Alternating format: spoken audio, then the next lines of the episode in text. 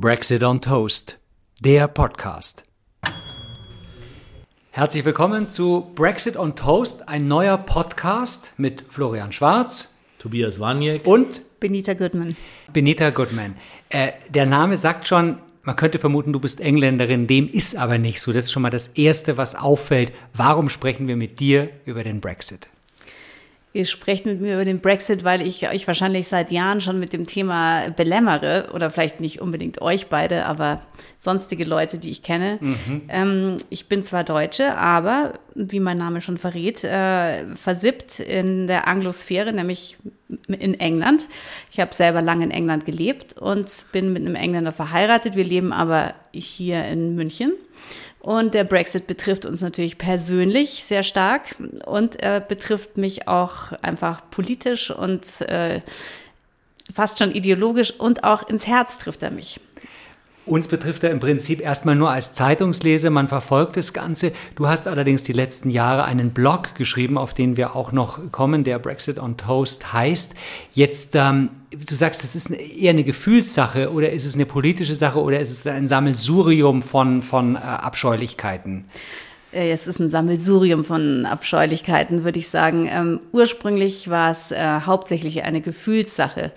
Und ähm, deswegen habe ich auch diesen Blog angefangen nach dem Referendum 2016 ähm, und habe das ein paar Jahre begleitet, schreibenderweise eigentlich mehr so für mich selber, um mir das einfach von der Seele zu schreiben und habe aber gemerkt, da gibt es durchaus Interesse und die Leute, viele Leute haben sich auch gefragt, was ist jetzt mit den Engländern los? Die waren doch immer so reizend, ähm, die sind jetzt alle ganz schrecklich und unsympathisch oder was wollen die sich selber zerstören oder haben sie, was ist da eigentlich los auf der Insel? Und ähm, ja, da habe ich dazu geschrieben, um mich auch selbst vielleicht zu beruhigen und das mhm. alles mitzuverfolgen.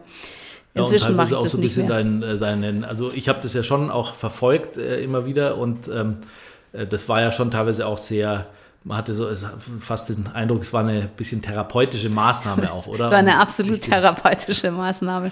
Ich habe mich damit über Wasser gehalten. Ähm, Absolut, absolut. Und du bist aber auch, man hat so richtig gemerkt, also jeder, der vielleicht auch selber mal äh, manchmal schreiben muss, ähm, wie du da oft in so einen Flow gekommen bist. Also diese Texte waren, hat, den hat man richtig angesehen oder auch äh, beim Lesen gemerkt, da war es richtig, ja, es, äh, es war auch wirklich so. Ich, es, das, das ist so richtig wie so ein Wasserfall. Genau so. Ich hatte jetzt wirklich so das Bedürfnis und ähm, es gibt überhaupt so viel zu sagen und äh, wir, äh, man könnte Jahre über dieses Thema referieren. Ähm, äh, es ist aber auch, es hat eben auch viele skurrile Aspekte und interessante Aspekte auch für, ich würde sagen, für Kontinentaleuropäer überhaupt und auch vielleicht gerade für Deutsche, weil oder in Deutschland ist ja schon ich meine eigentlich, wir bewundern ja heimlich immer die Engländer oder manchmal auch gar nicht so heimlich. Und mhm. ähm, es war ja auch durchaus auch viel Trauer und ähm, zu spüren, auch in der politischen Klasse, würde ich sagen, über, über die Entscheidung der Engländer. Und.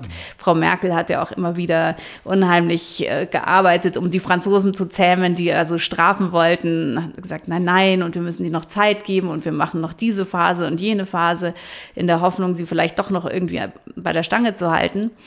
Ähm, es hat jetzt nicht so ganz geklappt, äh, aber also generell eine, ein konsterniertes Feststellen, auch würde ich sagen, dessen, was da in England vor sich mhm. gegangen ist. So eine gewisse Ohnmacht, die sich auch einstellt, weil es jetzt ja voll, vollzogen ist. Also es ist nicht nur dieses Übergangsjahr ist mhm. rum, sondern jetzt ist er wirklich auch vollzogen. Und dein Blog, den du geschrieben hast, äh, kann man den so als, als Startrampe, als Energiebooster nehmen, dass wir jetzt da noch weitermachen, in Form eben dieses Podcasts darüber zu sprechen? Oder könnte man eigentlich den Haken am 01.01.2021 machen und sagen, Brexit is done und somit gibt es auch keinen Podcast. Also Brexit ist äh, natürlich überhaupt nicht dann. Der wird uns noch Jahre, wenn nicht Jahrzehnte begleiten. Ähm, alle Europäer äh, wird das, ich meine, ob das einen jetzt großartig interessiert äh, im Detail oder nicht, aber es ist ein großer Schritt überhaupt auch für die Europäische Union, ein großer Einschnitt, so ein wichtiges Land eigentlich dann auch letztendlich zu verlieren. Äh, und für Großbritannien ist es ein riesiger Einschnitt, dessen Konsequenzen noch überhaupt nicht abzusehen sind. Mhm. Und ähm, mein Blog, der damals wirklich das Tagesgeschehen äh, so mehr oder weniger mitverfolgte und eben meine Frustration darüber oder meine Eindrücke, Den habe ich schon vor einem Jahr eingestellt, äh, nachdem das äh, Withdrawal Agreement, äh, was Johnson unterschrieben hatte mit der EU letztes Jahr, also nee, vorletztes Jahr, schon im Dezember 2019. Da war dann klar, also der Brexit wird auf jeden Fall stattfinden. Die finden da keinen Weg mehr raus und er wird auch extrem werden. Da habe ich damals aufgehört zu bloggen. Ich hatte keinen Bock mhm. mehr. Und äh, jetzt ist es aber, habe ich gemerkt, es äh, natürlich, es begleitet mich, es begleitet viele Leute. Und das Thema ist überhaupt nicht gegessen. Und jetzt würde ich sagen, so in äh, lockerer Plauderrunde mhm. ähm, macht es einfach natürlich auch mehr Spaß. Und auch Leute wie ihr beide zum Beispiel, die ihr, die ihr interessiert seid, aber eigentlich jetzt nicht, vielleicht ja. nicht viel drüber wisst oder so. Absolut. Und äh, einfach sich darüber ja, darüber zu sprechen. Das war, glaube ich, ja eben auch die Idee oder als wir damals äh, das besprochen haben und äh, uns überlegt haben, was, was kann man machen. Du hattest ja auch ursprünglich mal geplant oder bist ja da immer noch dabei, das vielleicht auch mal in eine Buchform zu bringen. Mhm. Ähm, und dann haben wir gesagt, naja, vielleicht ist ja so ein Podcast auch ganz schön. Und äh, wir haben tatsächlich ja so diese ja, kontinentaleuropäische Sicht, die man jetzt so äh, wenn man das so verfolgt hat, ja, da, da kennt man so einige Themen, aber ich glaube, es ist eben auch ganz wichtig, mal nicht nur für uns, sondern vielleicht auch für unsere Hörerinnen und Hörer mal zu so ein bisschen aus einer anderen Warte das nochmal zu sehen, ein bisschen mehr Insights zu kriegen, weil ähm, ich glaube, da auch so einen persönlichen Bezug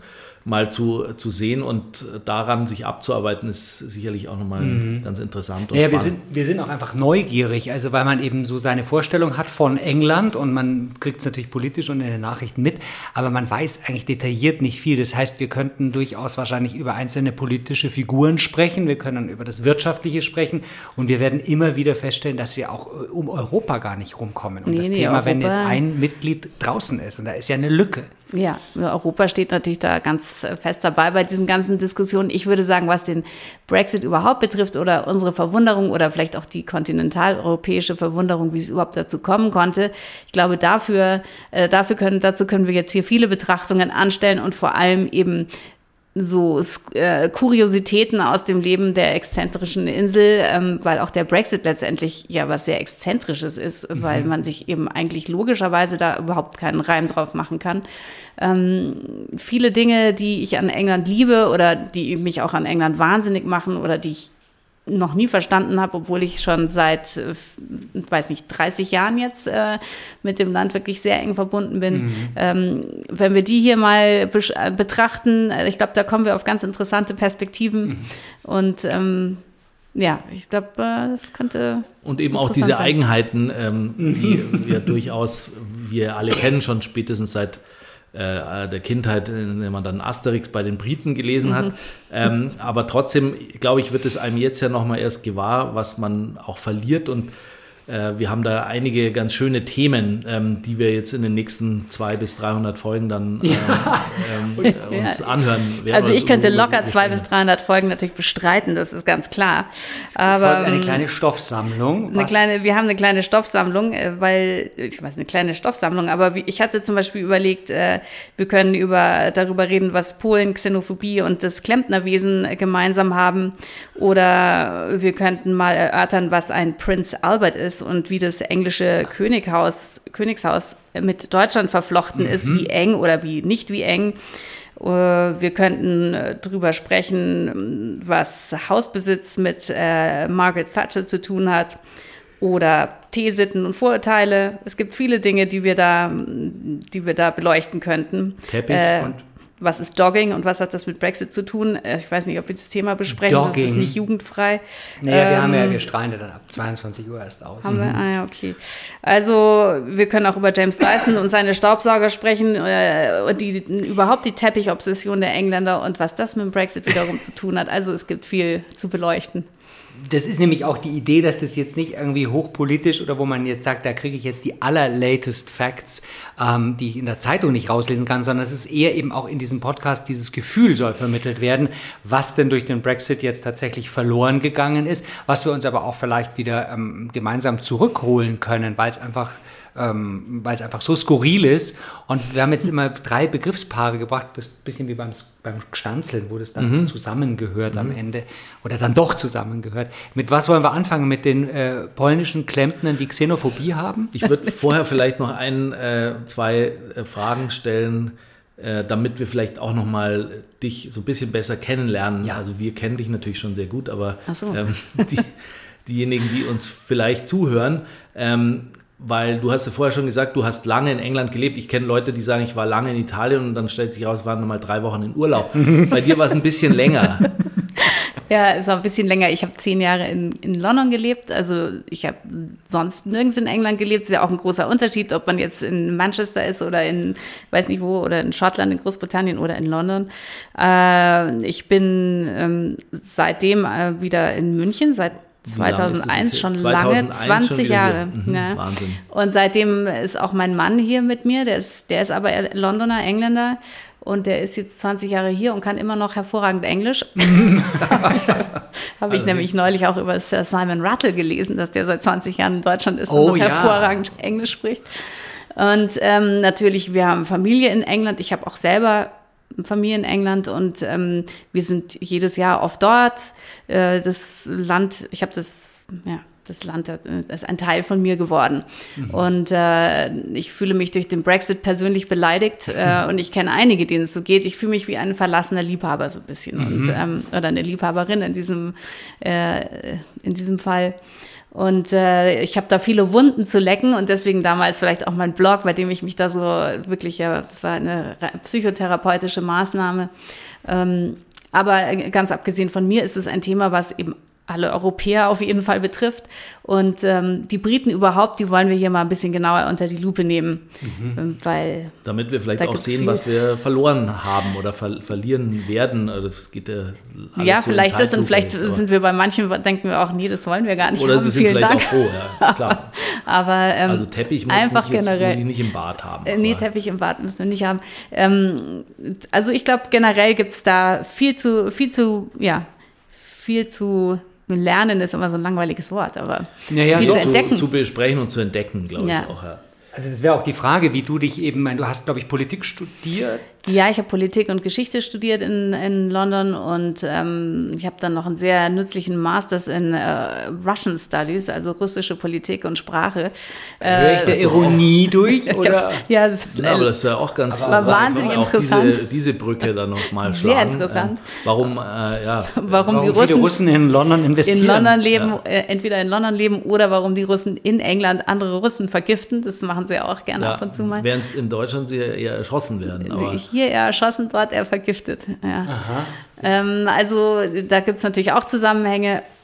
Ähm, ja, ich habe auch dann, ich habe in England ähm, in, äh, als Journalistin gearbeitet eine Zeit lang und so. Also ich bin durchaus ähm, zwar nicht eine offizielle Expertin, aber ich würde sagen, Expertin eine, eine genug. Expertin der Herzen. Und äh, wie, wie fütterst du dich denn mit Infos? Ist es jeden Tag äh, diverse englische Zeitungen lesen? Ist es viel mit deinem Mann diskutieren? Ist es, ja, ähm, ja, ich bin natürlich, ich war wie alle Konvertiten, ähm, bin ich natürlich tief eingetaucht in die Welt, in die ich, die ich mir sozusagen ausgesucht habe, die englische Welt. Ich höre nur englisches Radio morgens zum Frühstück. Also was ist mhm. in Westminster los und welcher Stau ist auf der Autobahn um London rum? Und äh, da bin ich immer total auf dem Laufenden, aber auf dem mittleren Ring, was da los ist in München, das weiß ich nicht. Mhm. Und äh, natürlich, klar, du fährst Internet. Ja auch kaum Auto. Nee, ich fahre kaum Auto, ich fahre nur Fahrrad. Ähm, Internet, äh, Radio, klar, also mich zu informieren ist leicht und ich habe ja. natürlich auch Freunde in England.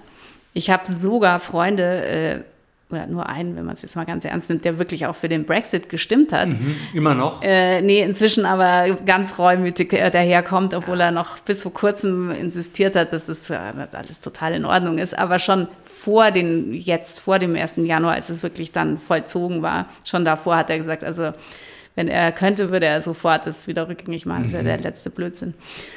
Also. Ist aber nicht der Fall. Nee, und diese Erkenntnis werden ja vielleicht jetzt einige haben, Vielleicht wird es aber auch andere geben, die sagen, es ist äh, super und wir sind ganz froh und das wird ja auch noch spannend und wir haben das ja jetzt, äh, unser Podcast-Projekt ja auch ein bisschen, sagen wir, mittelfristig angelegt. Das heißt, vielleicht werden wir auch die eine oder andere Entwicklung da noch mitkriegen und äh, uns vielleicht auch über manches wundern oder. Ja. Ja, natürlich ist, ich glaube, wir, also der Gesprächsstoff wird uns wahrscheinlich nicht ausgehen und das Thema, Thema Brexit ist interessant als kleiner Kosmos, interessant als großer Kosmos, interessant auf einer Metaebene, auf welcher Ebene wir auch immer es wir diskutieren wollen, ob wir eben über Badezimmerteppich sprechen wollen oder über große Friedensprojekte in der Welt, äh, über politische Utopien oder ähm, Populismus, äh, über Nationalismus, über Fish ja, and Chips. Fish and Chips was auch immer. Also wir werden viel zu besprechen haben und hoffentlich. Mint Jelly gibt es ja. Ja. immer noch. Äh, Gibt's hab auch. Ich tatsächlich mal zu Fleisch gegessen. Ich auch. Ist äh, erträglich. Kommt auf Es kommt aus Fleisch. Fleisch an. Ja. Aber jetzt ist die Frage, äh, ob wir an der Stelle den Sprung schon zu unserem Dreiklang polnische Klempner die Xenophobie haben, weil das war eines der Themen, in die wir ähm, einspringen könnten, einsteigen könnten. Oder ist es jetzt zu sehr out of the blue? Ja, ich glaube, wir könnten es mal betrachten, wobei die Klempner, glaube ich, keine Xenophobie haben, sondern eher solche, eine solche auslösen, obwohl plötzlich äh, die Abflüsse funktionieren. Warum braucht man dazu polnische Fachkräfte? Also, um das englische Wassersystem zum Laufen, am Laufen zu halten. Ja, es ist interessant. Die Engländer haben eben äh, sowieso auch da sehr exzentrische Gebräuche. Sie haben zum Beispiel eben ihre Abflussrinnen und Rohre sind immer außen am Haus, nicht wie bei uns unterm Putz gelegt oder so. Im Badezimmer verlaufen sie meistens hinter so einer irgendeiner klapprigen Holzverschalung, ähm, wenn es überhaupt verschalt ist. Und ähm, dann haben sie natürlich das, weiß ich nicht, die haben ihre Wasserhähne sind sehr anders als bei uns. Also ein Mixer-Wasserhahn, wo das heiße und kalte Wasser gemischt wird, ist, war bis vor 15 Jahren in England noch eine absolute Rarität. Äh, jetzt gibt es es öfter, aber wahrscheinlich auch nur in London und in den Metropolen. Und also- Mischbatterie, ja. ja. Genau, Mischbatterie, also unbekannt. Und ähm, naja, und die es ist also so, dass es zum Beispiel in London berühmterweise so in den 90er Jahren war das, glaube ich, noch in einer Gegend von London, wo viele Deutsche wohnen, weil da die deutsche Schule ist. Richmond, das ist im Westen von London. Ähm, die Deutschen, die da lebten, waren so verzweifelt über den Zustand äh, ihrer Badezimmer überhaupt. Und auch wenn eben mal ein Klempner kam, dass es meistens nur schlechter wurde statt besser, dass sie ähm, dann gesammelt haben, bis alle, bis eine gewisse Anzahl von Haushalten eben Klempner brauchte. Und dann haben sie alle zusammengelegt und einen Klempner aus Deutschland einfliegen lassen, der dann da, weiß ich nicht, eine Woche vor sich hingeklempnert hat. Ähm, also das Problem ist bekannt. Und ähm, ich, äh, als mein Mann und ich ein Haus gekauft hatten vor 20 Jahren ungefähr in London, äh, da war, das war so ein typisches englisches Haus, schmal mit vielen Treppen, überall verschiedene, auf jedem Stockwerk nur so zwei Zimmer vielleicht. Ähm, wir hatten im ersten Stock ein, so ein kleines Gästeklo und da, das war natürlich sofort verstopft und war überhaupt so ein komisches Vakuum-Pumpklo, was irgendwie fürchterlich viel Lärm machte und hauptsächlich nicht funktionierte.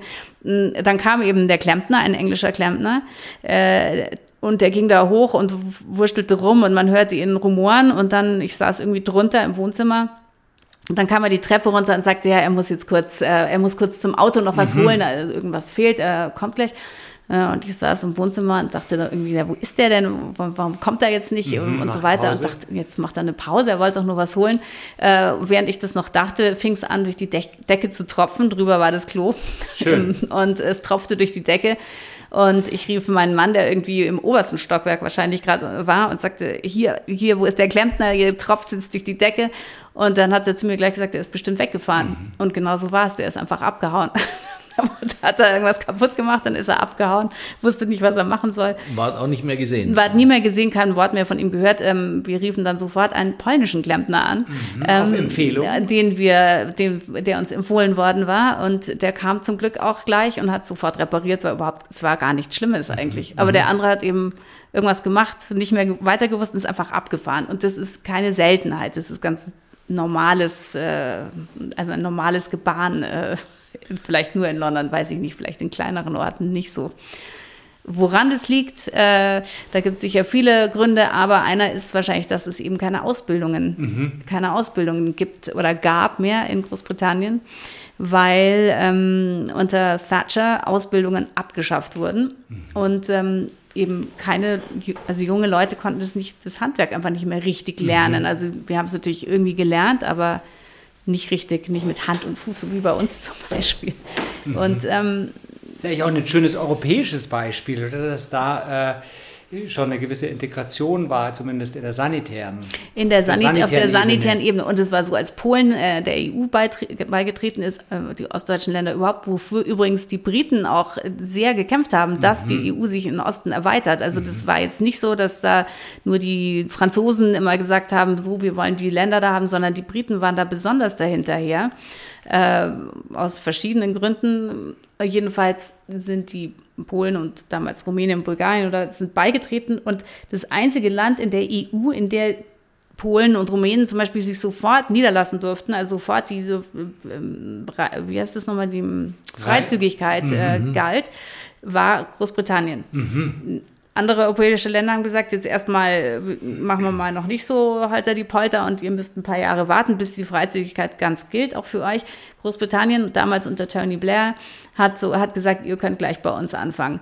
Äh, daraufhin kamen natürlich einige und wahrscheinlich die Polen, die da ankamen, haben gedacht, dass wir sind hier im Schlaraffenland gelandet. Hier ist ja wirklich, hier muss ja alles repariert werden. Mhm, mhm. und äh, ist, äh, alles fällt auseinander und keiner hier kennt sich aus. Und sie waren natürlich günstig. Sie konnten halt natürlich günstigere Preise anbieten. Ähm, das kennen wir ja auch von hier, das ist ja jetzt kein Geheimnis. Aber sie waren nicht nur günstig, sie waren halt tausendmal besser. Mhm. Und äh, dann haben sie kam halt immer mehr, weil das hat sich natürlich verbreitet.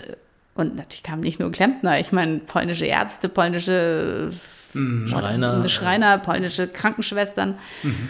Und ähm, waren dann am, am Schluss 800.000 Polen in Großbritannien. Nach wie vor? Äh, jetzt sind sicher ein paar weniger, denke ich mal. Aber es war viel, also von null, ne? fast null auf 800.000. Und das macht sich dann eben bemerkbar. Und wie gerne macht man dann die Fremden äh, verantwortlich dafür, dass man selber zum Beispiel arbeitslos ist mhm. oder kann irgendwas. Äh, Klar, ist dann Umkehreffekt. Da dann die, die Xenophobie und sozusagen der Fremden die Fremdenfeindlichkeit, äh, wobei die Engländer ja eigentlich wahnsinnig tolerant sind. Aber da sind sie, da wurde dann eben auch immer reingestochen in dieses, diese, diesen Stachel. Und ja, ihr, ihr könnt nicht mehr, ihr beim Arzt müsst ihr ewig warten, weil der, also das Wartezimmer ist voller Polen und Rumänen mhm, oder so. Ja. Das heißt, ähm, jetzt, also das war sicherlich auch ein Thema, dem man sich äh, angenommen hat, also die, gerade die Brexiteers, um, um damit so ein bisschen Stimmung zu machen, oder? Eine wahnsinnige Stimmung. Also es war letztendlich, also das Immigration, das Thema Immigration war das absolute Thema, mhm. was den Brexit, also die Brexit-Wahl maßgeblichst ähm, beeinflusst hat, weil sozusagen, was es wirklich ist, dass zum Beispiel fast durch die Bank diese auch osteuropäischen sozusagen Neubriten mehr ins System einzahlen, weil dann kommt immer so dieses Benefit Scroungers, also so Wohlfahrtslümmel, äh, die da nur hinkommen, weil mhm. man da eben dann umsonst ins Krankenhaus darf und eben Arbeitslosengeld kriegt oder so. Ja, ja. ja. Äh, die kommen dann so, kommen nur nach England, um sich da eben durchfüttern zu lassen und faul auf der faulen Haut zu liegen. Das ist überhaupt nicht der Fall, sondern genau das Gegenteil. Äh, die, das, da gibt es tausend Studien, die zahlen alle mehr ein, als sie rausnehmen aus dem System, sind äh, also Steuerzahler, die machen äh, Arbeitsplätze und sind unheimlich fleißig fleißig mhm. und so weiter. Also es, mit der Realität hat das nichts zu tun, aber... Wie ja viel Kommunikation beim Brexit mit der Realität nichts zu tun hatte. Also das wurde ja in alle Richtungen kräftig äh, übertrieben, zumindest, wenn nicht gelogen. Ich würde sagen, ganz genau so war es. damit, äh, das ist eben, aber das war ein zentrales Thema und auch ganz am Schluss, dann haben, wurde das immer ver, vermischt noch mit der, der, der Migrantenkrise, weil äh, was, das jetzt also Millionen Horden von Muslimen werden sich über England noch ergießen und mhm. die kommen alle durch die EU, werden die dann alle eingeschleust mhm. äh, und außerdem wird die Türkei sofort äh, auch beitreten und dann wollen 70 Millionen Türken nach Großbritannien. Also so wurde das einfach wirklich mhm. so gesagt. Mhm. Also klar. Seit wann gab es denn diese Anti- äh, oder diese Pro-Brexit- Rhetorik? Die gibt es schon sehr lange und ähm, die, das werden wir in unserem äh, Podcast, glaube ich, ausgiebig beleuchten in den nächsten Folgen, wann das angefangen hat, wo die herkommt. Ähm, ein, ein ganz großer erster Verfechter der, der Anti-EU-Rhetorik vom Brexit war damals noch nicht die Rede, ist unser Freund Boris Johnson, der jetzt der Premierminister ist dieses Landes und unter dem das Land schwer gebeutelt ist. Mhm. Nicht nur mit Brexit, sondern auch mit Corona mhm. und einigen anderen Dingen. den wir natürlich auch ausgiebig beleuchten, weil das ist wirklich eine Figur, die, die so schillernd ist äh, und, und, und so zerzaust ist auf eine Art, dass man äh, unbedingt über die sprechen muss. Das machen wir in einer der äh, direkt nächsten Folgen, würde ich sagen. Äh, Boris Johnson ähm, zu wir wollen ihn beleuchten. zu be äh, zu, äh, nicht nur beleuchten, Wir beleuchten sondern auch die dunklen Seiten Wir uns wollen seine- anzuschauen.